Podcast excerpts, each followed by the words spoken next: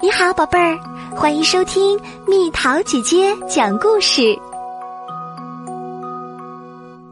追逐梦想的男孩，这是很久以前，古老伦敦的冬天早晨。我们要找一个名叫查尔斯·狄更斯的男孩，想找到他并不容易。因为浓雾已经像幽灵般悄悄地溜进来，用他冰冷灰白的手臂拥抱了整座城市。或许那个男孩正沿着又深又黑的泰晤士河往下走。事实上，这里的小孩都穿着破烂的衣服。忙着到处捡破铜烂铁和木头去卖。或许他正和其他小孩一起跑进教室，脸颊被冻得红彤彤的，嘴唇上还沾着面包屑。你看，他在那里，就是那个穿着破旧补丁外套，缩靠在门边儿。皱巴巴的十二岁男孩儿，他用渴望的眼神看着那些上学的男孩儿。虽然他很希望有东西吃，不过他更希望拥有那些孩子的书，他自己所有的书，每一本都爱不释手。在很久以前。就统统被送进当铺了。狄更斯突然消失了，快点儿，我们不能在这些迂回曲折的巷子里跟丢他。他跑向了河边那座摇摇欲坠的房子。我们还有勇气跟下去吗？那个男孩走进屋里，在酷寒中咳了几声。他尽量不去听屋梁上那些老鼠的吱吱叫声。这里是华伦先生的鞋油工厂，专门生产擦亮绅士靴子的鞋油。狄更斯穿上破旧的工作围裙，爬上凳子。他的桌上摆满了鞋油瓶、纸张、细绳、剪刀和胶水罐儿。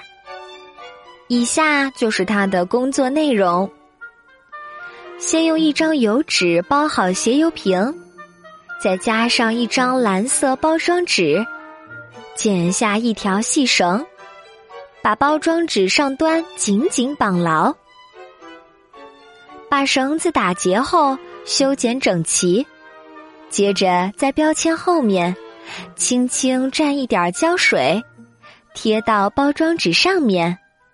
这样就完成啦。然后，他又开始重复同样的动作，一瓶接着一瓶包装鞋油。一个叫鲍勃·费金的男孩说：“狄更斯，今天要讲故事吗？你昨天讲的故事让我笑得现在肋骨还在痛呢。”狄更斯耸耸肩说。我今天早上在雾里穿梭的时候，的确遇到一件怪事儿。鲍勃靠过去，快说。狄更斯开始说：“就在我走下亨格福德巷的阶梯时，有个男孩用力撞上我，结果我们都跌倒了。他马上跳起来，慌慌张张的左顾右盼。你是小偷吗？我问。”才不是呢！他大叫：“我继父把我送进莫斯东的仓库工作，我再也受不了了，我要逃走。”可是他能逃到哪里？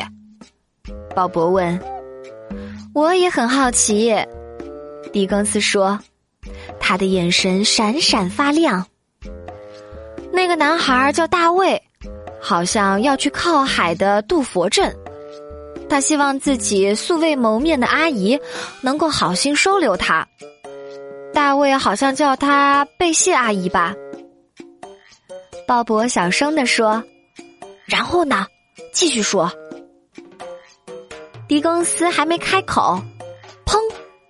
门突然被打开了，领班大摇大摆的走进来。安静！他下令：“快工作！”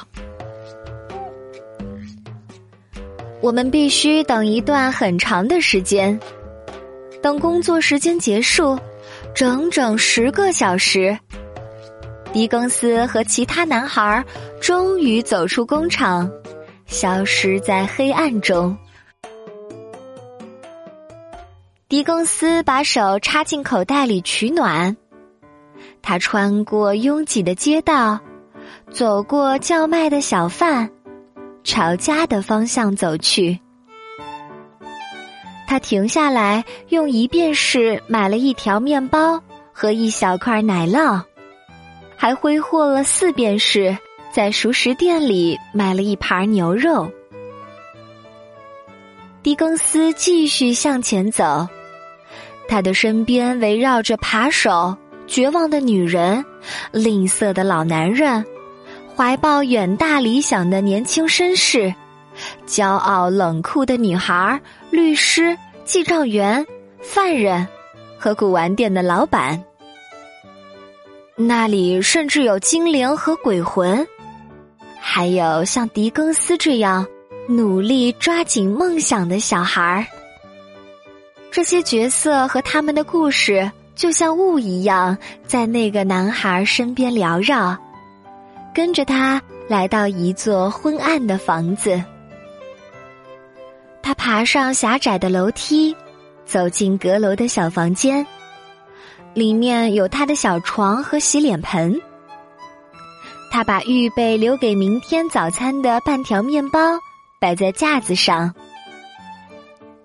狄更斯小心翼翼的点燃蜡烛，伸手到薄毯子下面。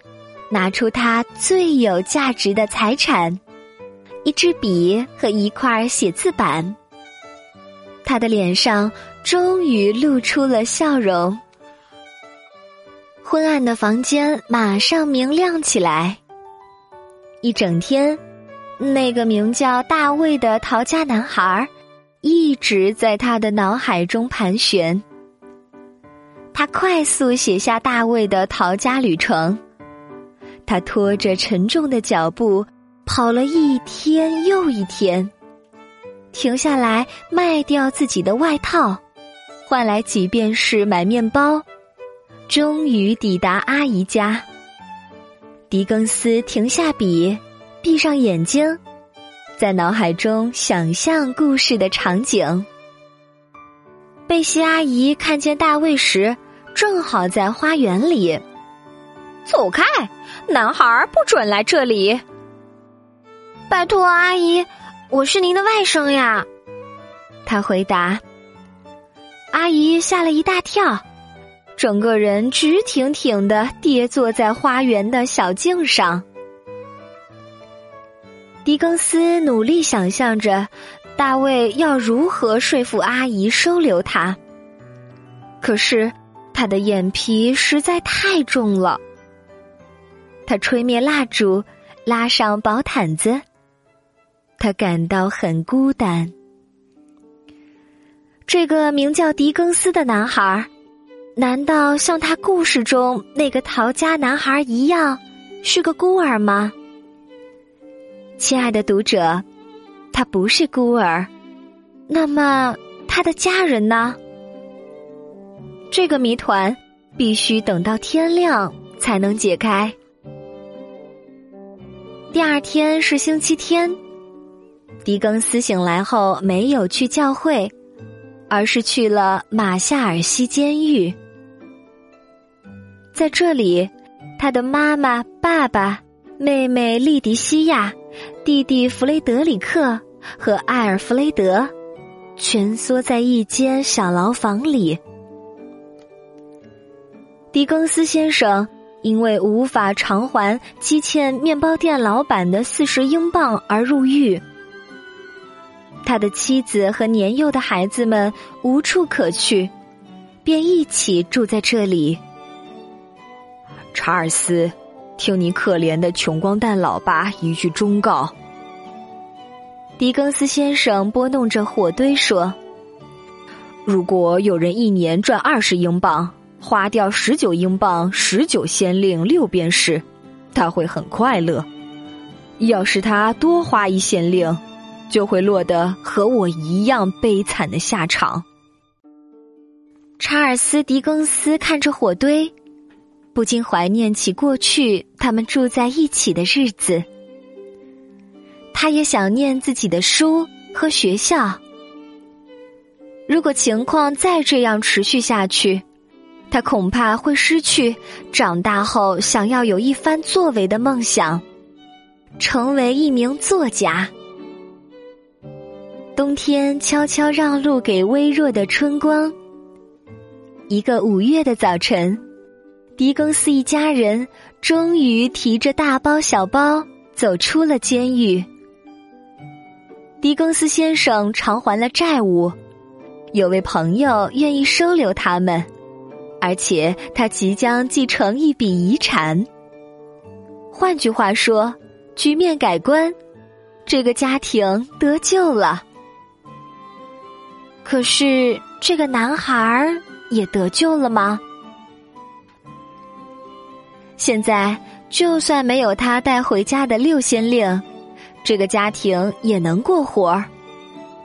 虽然他就像大多数男孩吃糖果那样，贪婪的看完手边的书。虽然他讲的故事可以让听众非常入神，甚至还能写一些短篇故事，但是，他还是必须每天工作十个小时。一周工作六天，他那对儿粗心大意的父母根本不在意这个孩子的才能。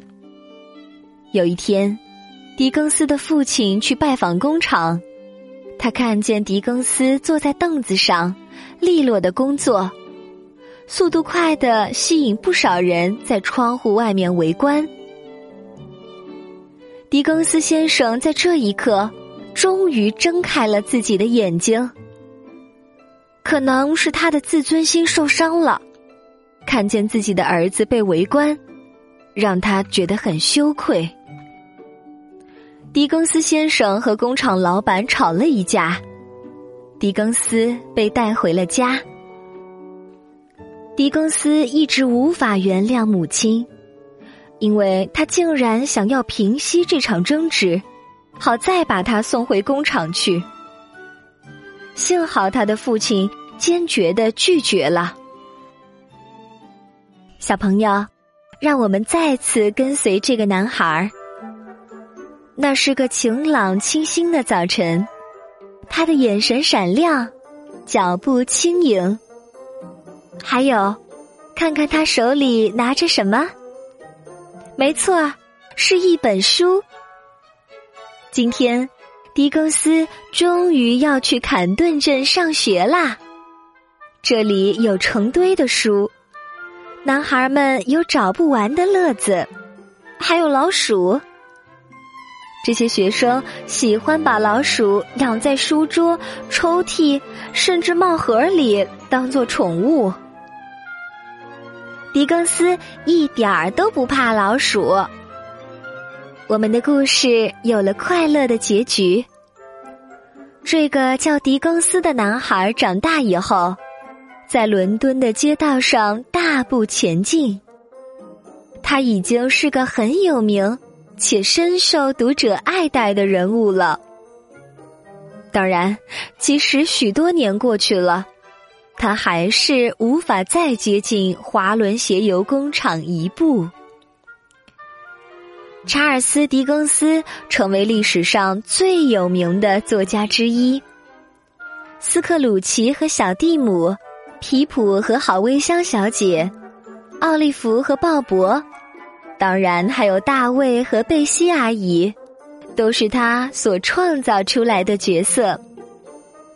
世界各地的读者至今都还在阅读和珍藏他写的故事呢。长久以来，狄更斯一直把他的童年故事当作秘密，但这是个值得说出来的故事，因为它可以让我们记住：如果一个小孩的梦想无法成真，我们可能会有多大的损失啊！小朋友们，故事讲完啦。想一想，你有没有属于自己的梦想？又应该如何去实现它呢？当然，作为家长的你，也要支持孩子有梦想，要尽自己的全力去帮助他一起实现梦想。好了，宝贝儿，故事讲完了，你可以在公众号上搜索。蜜桃姐姐，找到，告诉我你想听的故事哦，下次见。